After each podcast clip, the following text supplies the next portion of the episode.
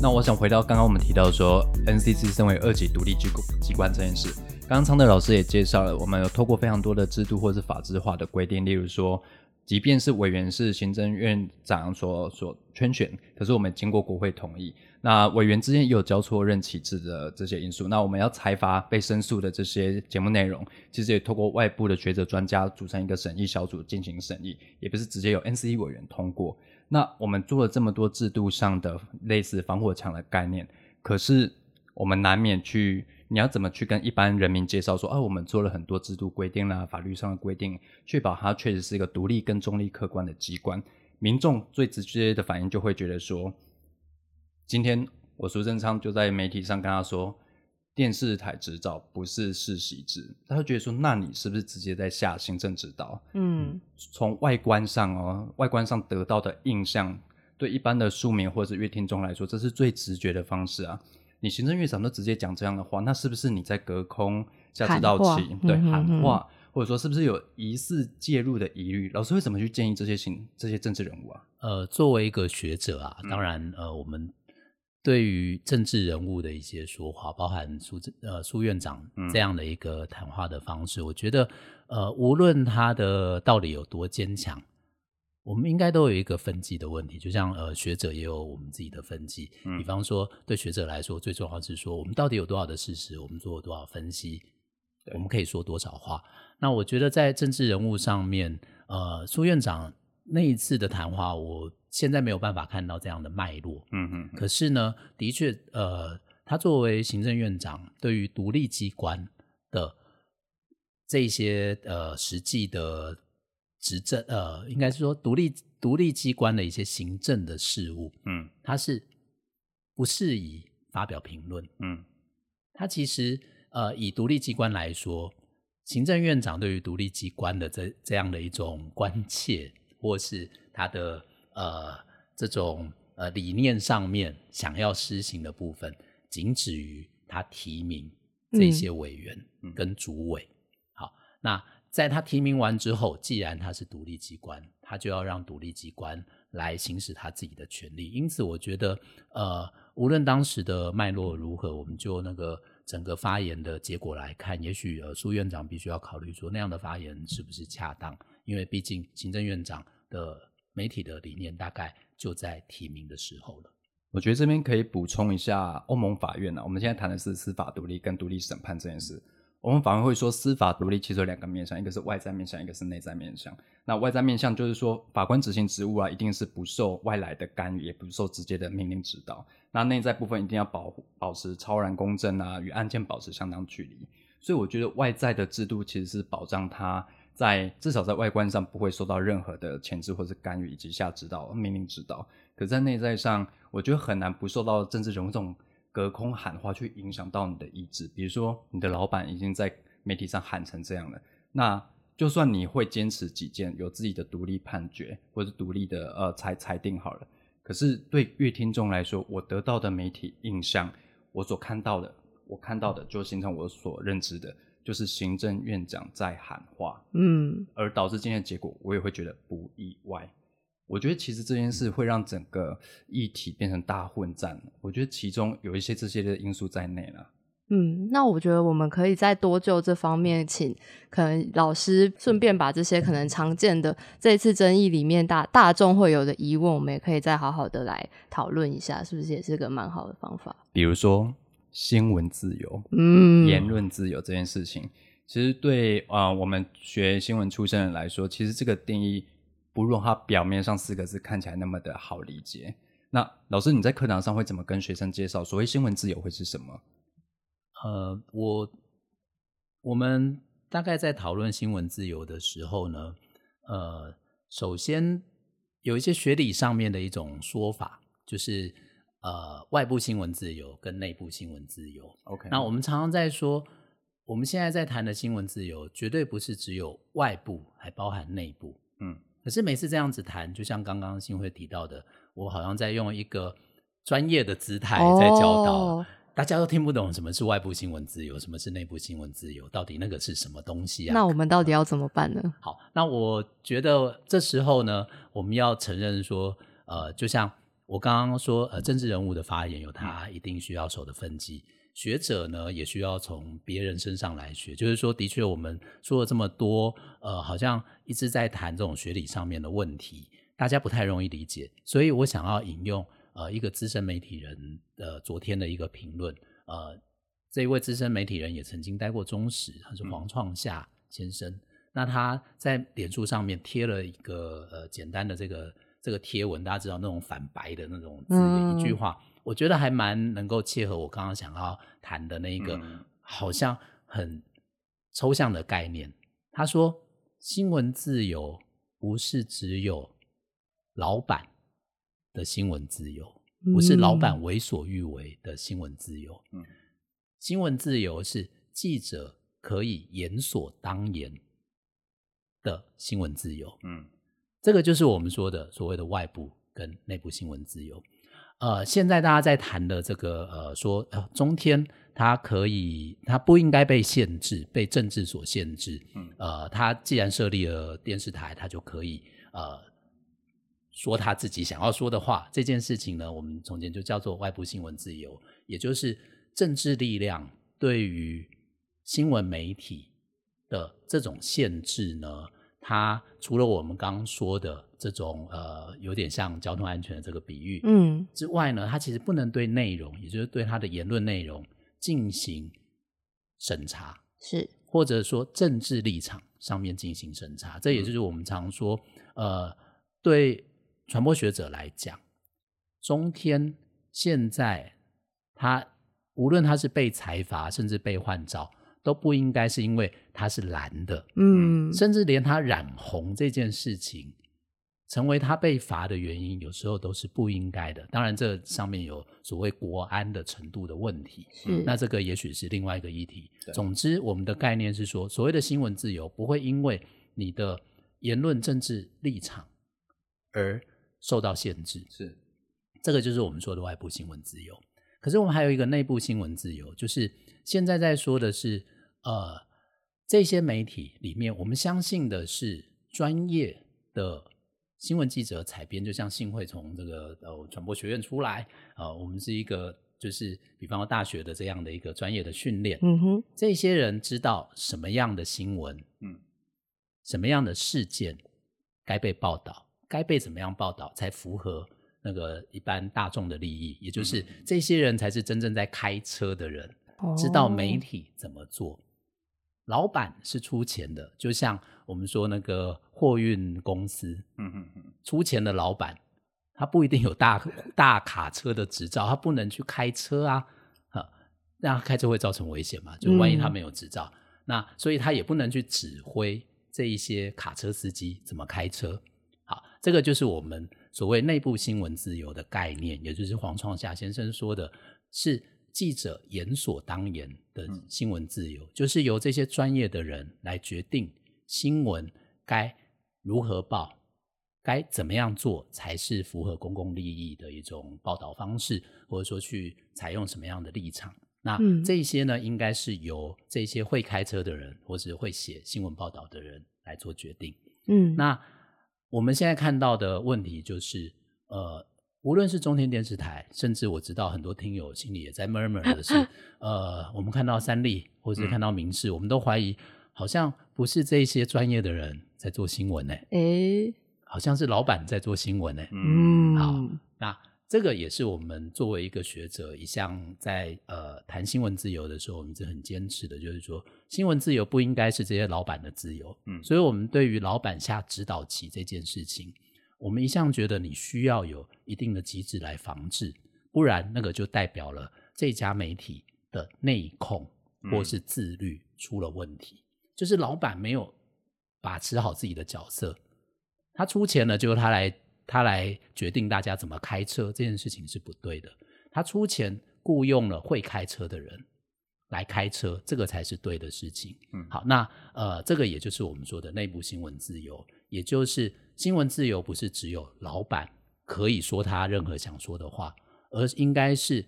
会写新闻报道的人，知道怎么写的人来决定怎么样来做这个媒体，这个才叫做新闻自由。嗯，可是老师听你讲到这边，我觉得听友一定就会想要提出一个问题。那既然你说到呃三立啊、民视也都跟中天一样，可能我们都看得出来，它背后有一些可能有一些外力在介入这些新闻专业工作者们的的新闻产制。那为什么今天中天它必须面临这样子的换照不通过？那三明治呢？为什么他们不用？好，那我想呃这里面呢，第一个我。非常赞成，现在很多不管是听友或者中天的支持者所讲的，要用同一个标准来审核。嗯，所以我也认为说，第一个，我们在这一次 NCC 的这一个审查过程里面，我们看到 NCC 拿出了这个内控自律，也就是我们刚刚讲的专业自主、内部新闻自由这样的一个概念来做来做审理。那这样的一个审理呢，我觉得。要适用在所有的他们所监理的这一些新闻媒体上面、电视媒体上面，是，也就是接下来等到三立要换照，等到民事要换照，我都认为这就是我们所要坚持的一个标准。也就是这一次的，如果它是中天的新闻台，如果是一个判例的话，我觉得它确立了一个很好的方向，也就是。呃，包含主管机关、包含社会大众都认为，新闻媒体必须要专业自主。那这个专业自主就要落实到所有的新闻台上面。嗯，因为昨天记者会那个陈耀祥主委有提到说，就是在告诉这些媒体后面的财团老板们，就是你们是不应该把手一直伸进去介入新闻部门的。这个我就有一些感触，我觉得可以分享一下。例如说，这次。中天新闻台主要原因是因为背后的大股东，因为在群组里面直接下指导棋，然后被前立委爆料出来，然后有非常明确的截图。那当事人也坦言不会啦，就确实有这样事，但他坚称他只是在聊天打屁这样。可是这是很直接的干预，可是有一种是默会如深，非常隐晦的。那老板可能没有直接下指导棋，而是下面的人会去揣摩上意。可能老板只是真的只是在打屁，就跟旁边哎怎样怎样聊个几句而已。那下面的人就去揣摩老板，哦，这就是老板想要的。那这样的情形，你要去怎么界定说到底有没有去介入新闻产制的流程？是，所以呃，我们当然也都知道这种呃，刚刚博松提到的揣摩上意啊，或者是逢迎拍马，这个一定会出现。无论他是多么专业的新闻工作者，或者我们说多么专业的。卡车司机，嗯，或者我们说多么专业的会计师、医生，嗯，他们的确在职场上面，我们都可以看到这一类的人，嗯，所以呢，呃，这个大概就是人性。那我们不会说，好吧，人性我们就放给他烂。所以我觉得重点是说，就像我们刚刚讨论独立机关，嗯，呃，它需要经过一定的制度的设计，能够降低这种政治力直接干预的空间。现在我们回到专业自主，我们如果认为老板不应该随便把手伸进来，伸进这种新闻的产制，那呃，我们也要设计一些机制，让它可以直接操控的空间变小。那首先呢，我先回到呃，我现在所看到的，包含中天新闻台的例子，或是其他新闻台的例子，目前呃，台湾的主管机关要求的这种。维护新闻品质跟新闻专业自主的这种机制，有一个东西叫做自律规范，嗯，也就是每一家电视台要对于他们怎么做新闻，有一些呃，并不是法律要求的最低标准，而是自己在专业制作上面的在更高的一些标准。举例来说，就说呃，我们可能要客观，要给正反双方当事人都有。公平的报道的机会，这个在很多媒体的自律的规范里面都有。是，那我们希望能够透过这个自律规范，让专业刚刚说的专业自主在新闻产制上面能够成真。也就是当呃主管机关要去看这一家电视台有没有遵守所谓的专业自主的时候，第一个看他有没有这样的呃自律规范，第二个看他这些自律规范如何施行。他有没有有一个呃，我们说的自律委员会，外部参与的自律委员会来跟他们定期讨论？他们有没有足够的教育训练，让自己的记者，让自己的编辑知道他们有这样的一个规范。这个自律委员会是事先审查还是事后的审查？呃，目前台湾的做法都是事后的审查，嗯就是呃，他们也有点像说是接受申诉。对好，那这个自律委员会，我们呃把它说的具体一点，目前台湾的媒体，特别是呃有 NCC 主管的这些电视台、对广播电呃广播电台，只要有新闻产制的，通常都会被要求，或者自己也知道说 NCC 主管机关在要求这个，他们会设一个自律委员会。这个自律委员会呢，会有呃外面的专家学者，或是公民团体代表，或者甚至是呃别的媒体的工作者嗯一起来组成。然后呢，如果假设 A 台的报道接到这个观众的申诉电话，嗯好这个申诉电话呢，这这个申诉就会到这个委员会里面，一律让不管任何申诉直接进去吗？呃还是他们会有先一个资讯判断的过程？当然也会有，就是这里面，我觉得这就很涉及这个细部的呃这个执行，就是嗯哪一些东哪一些申诉的电话，哪一些申诉的方式会被认定。那呃，除了说电视台自己接电话之外，大家可能就会想说，那电视台会不会呃接了电话吃案啊？哦，会吗？这个我们无法保证，对不对？嗯我相信台湾的电视台都是秉持着良知，应该不会吃案。但是我们就人性上面，它有可能不见得每一个申诉案件，呃，可能当事人觉得很重要，但是他可能觉得不重要，所以被他呃，就是没有送到这个委员会。好，嗯。所以另外那个我知道，像 NCC 它也会接受民众的申诉，嗯民众申诉它必须要有具体的市政，对。就是说，比方我现在觉得呃三立的哪一则报道不好，嗯。我不能只是打电话去说，我觉得三立很糟，是。我要说三立什么时候的哪一则报道，嗯。我觉得有什么样的问题。如果有这些具体的这些申诉，那主管机关也会把这样的申诉转去给各电视台，嗯电视台要回复。那这时候电视台有没有把这样的申诉的案件呢，到自律委员会里面去讨论？那就会成为说，我觉得这也就是我们刚刚在讲整个专业的判断里面的一个标准了。就是说，我现在不审查你的各个言论的内容，但是我去看你有没有好好的去做这一些，比方说申诉的处理、自律的讨论，这一些我觉得应该要是 NCC 在做这些换照审理的时候的重要的依据，而不是去看他个别的言论的内容。嗯，因为我们去看 NCC 的网站，其实都会看到很详细的几哪哪一年哪一月，然后的那些裁罚事项，都会像老师说的，的确是会有几点什么节目、什么什么内容、怎么怎样怎样，所以可能违规。那嗯，可是我刚刚后来又想到一件事情，就是比如说以这次中天换照的事件来说，那当它还在卫星广播电视法规范范围里面的时候，我们是可以用刚刚老师提到的这些管道机制去呃确保新闻的品质。可是当比如说今天中天呃关台之后，然后他们比如说转战到 YouTube 频道上面去，那老师会怎么看待？或是 NOD？对这样子的转变之后，我们还有什么方式去继续监督台湾的媒体吗？好那我我觉得第一个那个刚刚呃讲到 MOD，MOD 的那个频道也是需要有这种执照的审理。嗯好，所以呃它受到的管制的强度，就是我们管的多严这件事情，它跟第四台上面是一样的。是一样的。哦但是呢，的确会出现像呃新辉刚刚说的，呃，如果我现在呃不做卫星频道了，嗯那我就在 YouTube 上面开，嗯。就像我们现在看到所有的网红，对啊，那他们的言论的确没有直接让 NCC 这样的机关来管理，嗯。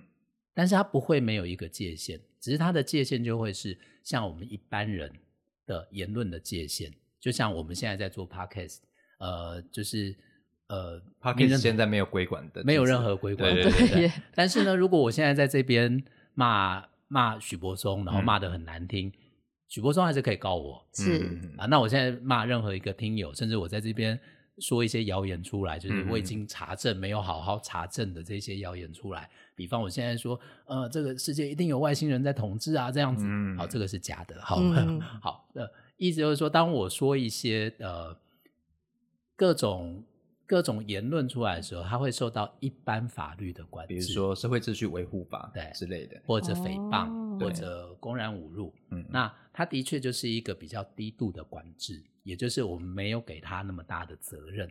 也就是简单来说，我们认为一般来看，如果刘昌德做一个 YouTuber，他的影响力其实跟呃我我在家里跟朋友聊天没有差太多。嗯可是呢，如果现在我有钱，刘昌德有钱，开一家电视台，雇佣了四百多个员工来做新闻，这时候呢，我的言论的那个责任嗯就会更大了。所以我们给他比较多的管制。可是现在如果呃，我们说中天不予换照，如果最后真的让中天没有办法继续做这个卫星的频道，嗯他们还要做这一些呃，我们说他还想要发出他认为正当的声音，他的确可以把他的影片放到网络上面。嗯那只要比方说 YouTube 这个平台让他放，那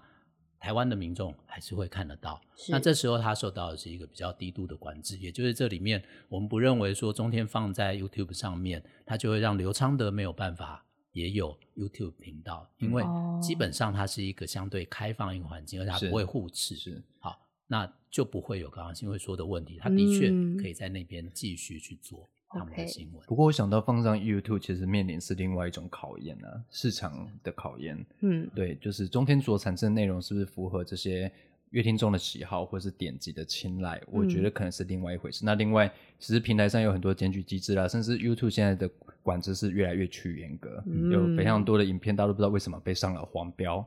那其实我觉得转战平台会有不同平台的管制的密度跟它的它的严谨程度啦，所以也不知道未来会如何发展。我们也期待说，这些甚至是到底能不能真正的关台撤照这件事，目前坦白说都是未定之天啦。嗯，但我觉得最后是不是还是要回到大众对于这种新闻品质的要求呢？就是说，即使我们的公权力可以做到这个程度，或者是说法律最低可以保障到什么程度，但是最终我们到底需要怎样的媒体？是不是还是要由大众乐听人来为这些做决定？这个我先补充一下，因为可能年纪比较年轻，我是太理想主义没，有。当年有一个叫做遥控器运动，老师应该记得嘛？哈，就是拿你遥控器去转你要的看，大家就想说这个乐听的自主权还是在乐听中自己身上啦。但是时过境迁，老师经历过这场运动，你的看法呢？呃，如果我们只是像过去我们拿遥控器来看自己想要的嗯电视台，因此就真的能够让呃电视台越做越好，也就是我们说呃，就让市场来决定这件事情呢。呃，它在台湾过去这么长的时间里面，它好像没有发生。如果大家都认为台湾的新闻台、台湾的新闻媒体好像有一些问题，嗯那过去我们的呃这些呃大部分的管制其实都非常的松。那呃在这样的状况下面，并没有让我们产生好的电视台，然后非常优质的新闻媒体的环境。嗯，那也许我们就要想到底发生了什么问题？光以遥控器来做，真的可以达成我们的要求吗？呃，简单的说，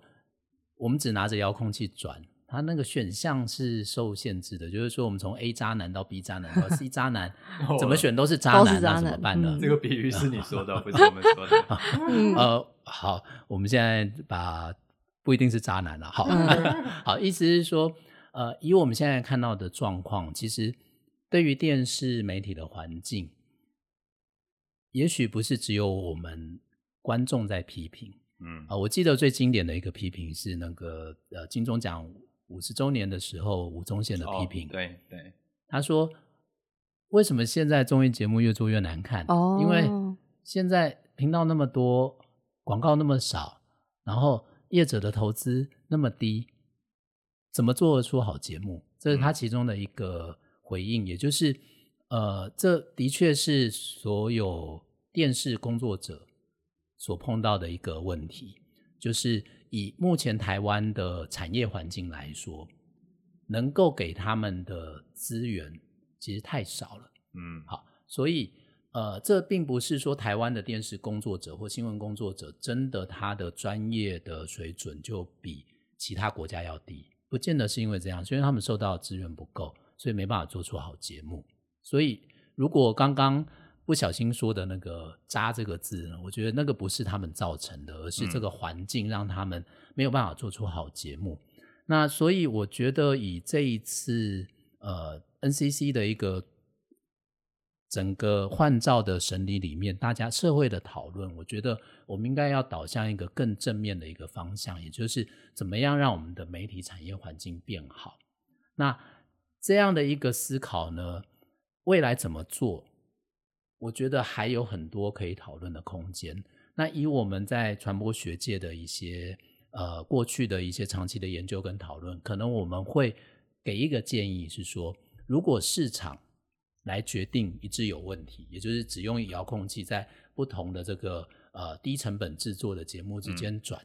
没有办法带来好的一个结果。那我们可能会说，那不一定是由商营的媒体来达成这样的一个目标，也许是从我们说的公共媒体，它不是为了单纯为了赚钱而经营的媒体，而是它是以我们说的全体公民想要看、需要看的节目。来做思考。举例来说，我们现在看到，呃，公共电视台这几年做了很多的好节目，嗯，那它的新闻报道也一直在台湾的这些新闻媒体可信度上面都，呃，其实几乎都是最高的。是，那我觉得这时候也许我们要思考的是，不见得由市场，也就是不见得由生意人来告诉我们媒体怎么做，是，而是由一个公共的力量让。专业的新闻人可以做好他们的节目，这也许是一个可行的方向。我们今天这期节目其实聊了很多关于中天电视换照所引起的风波，还有讲这个备受争议的 NCC 所谓二级独立机关到底是委员怎么遴选呢？它是如何运作？其实我觉得以上所谈的是希望在所谓的新闻自由以及反红媒之间，我们要找出另外一个让。这件事情让换照回归媒体监管专业的角度来讨论。对，例如说，我们不能只有只有高喊新闻自由，那支持他关掉，也不能只有喊说啊红梅被关会活该，嗯，刚好而已。嗯那我觉得其实这两招方面其实并没有一个有效的沟通交集。而是我们应该回到事实以及被被啊被开发的这些项目来看，到底中天电视台发生了什么问题，才导致今天这样的结果？嗯，那也感谢昌德老师今天来节目来跟我们分享这么多非常哇资讯量非常高的这个讯息啦。那其实我觉得最后呢，如果有点时间，我想念一段不知道会不会很无聊的话。什么什么，请说。其实我们讲到新闻自由，其实我常常会想到大法官第六八九号解释啦。嗯。这段解释是说，所谓新闻自由，它应该是为了确保新闻媒体能提供具新闻价值之多元资讯，促进资讯充分流通，满足人民之的权利，形成公共意见与达成公共监督，以维持民主多元的社会正常发展。新闻自由乃不可或缺之机制。其实这段里面他讲了非常多的条件以及目的，目的就是具新闻价值以及达成公共监督。以及社会的正常发展，嗯，我觉得要达到以上这些条件以及目的，才能谓之是所谓的新闻自由啦。对，那不知道这段会不会很无聊？希望最后分享给大家知道。啊，老师请点评。呃，说的太好了。好，希望我们今天用这样的方式。把呃中天换照争议呢，能够用回归到媒体问题的方式来好好的，尤其是有透过老师的讲解，好好讨论之后，大家会有不同的看待这件事情的角度，而不是说一直在进行一个焦土战。对对对对。不过我觉得我也觉得很困惑，因为台湾很多争议议题通常都是政治化的问题，就比如说老师也之前发过一篇文章，说希望这件事情不要降格为反红媒啦。或者是反什么操作之类的政治的攻防之类，而是应该回归媒体的专业角度来审视，说到底中天新闻台犯了哪些错误，也也才能提供其他的新闻台借鉴吧。嗯。可是我们永远在红媒啦、新闻自由之间不断的对撞，其实对于整个所犯的错误没有一个有效理清的话，我想未来这样的事情还会持续延伸下去。比如说，我是不是只要政治正确，我只要够绿，我只要青绿？就安全了，颜色对了，颜色对了，什么就对。其实我觉得这对这件事情所带来的启发来说是非常可惜的啦。嗯，好啦，那节目的最后呢，感谢昌德老师来到这里跟我们分享这么多讯息。老师最后有什么话想说？好，那呃，我想接刚刚博松的话，就是呃，我觉得无论是中天或之后其他媒体的换照，我们都让它成为是媒体问题，而不是一个政治问题。嗯这样台湾的媒体环境才会越来越好。嗯，哇，听起来很学者，嗯听起来很 很美好。很理想，很理想。但确实我们没有理想，好像也没办法推动这个社会再继续前进了。是，好啦，节目的最后，我们再次感谢昌老师，我是柏松。我是新慧，好，谢谢大家，我是刘昌德。谢谢，拜拜拜拜拜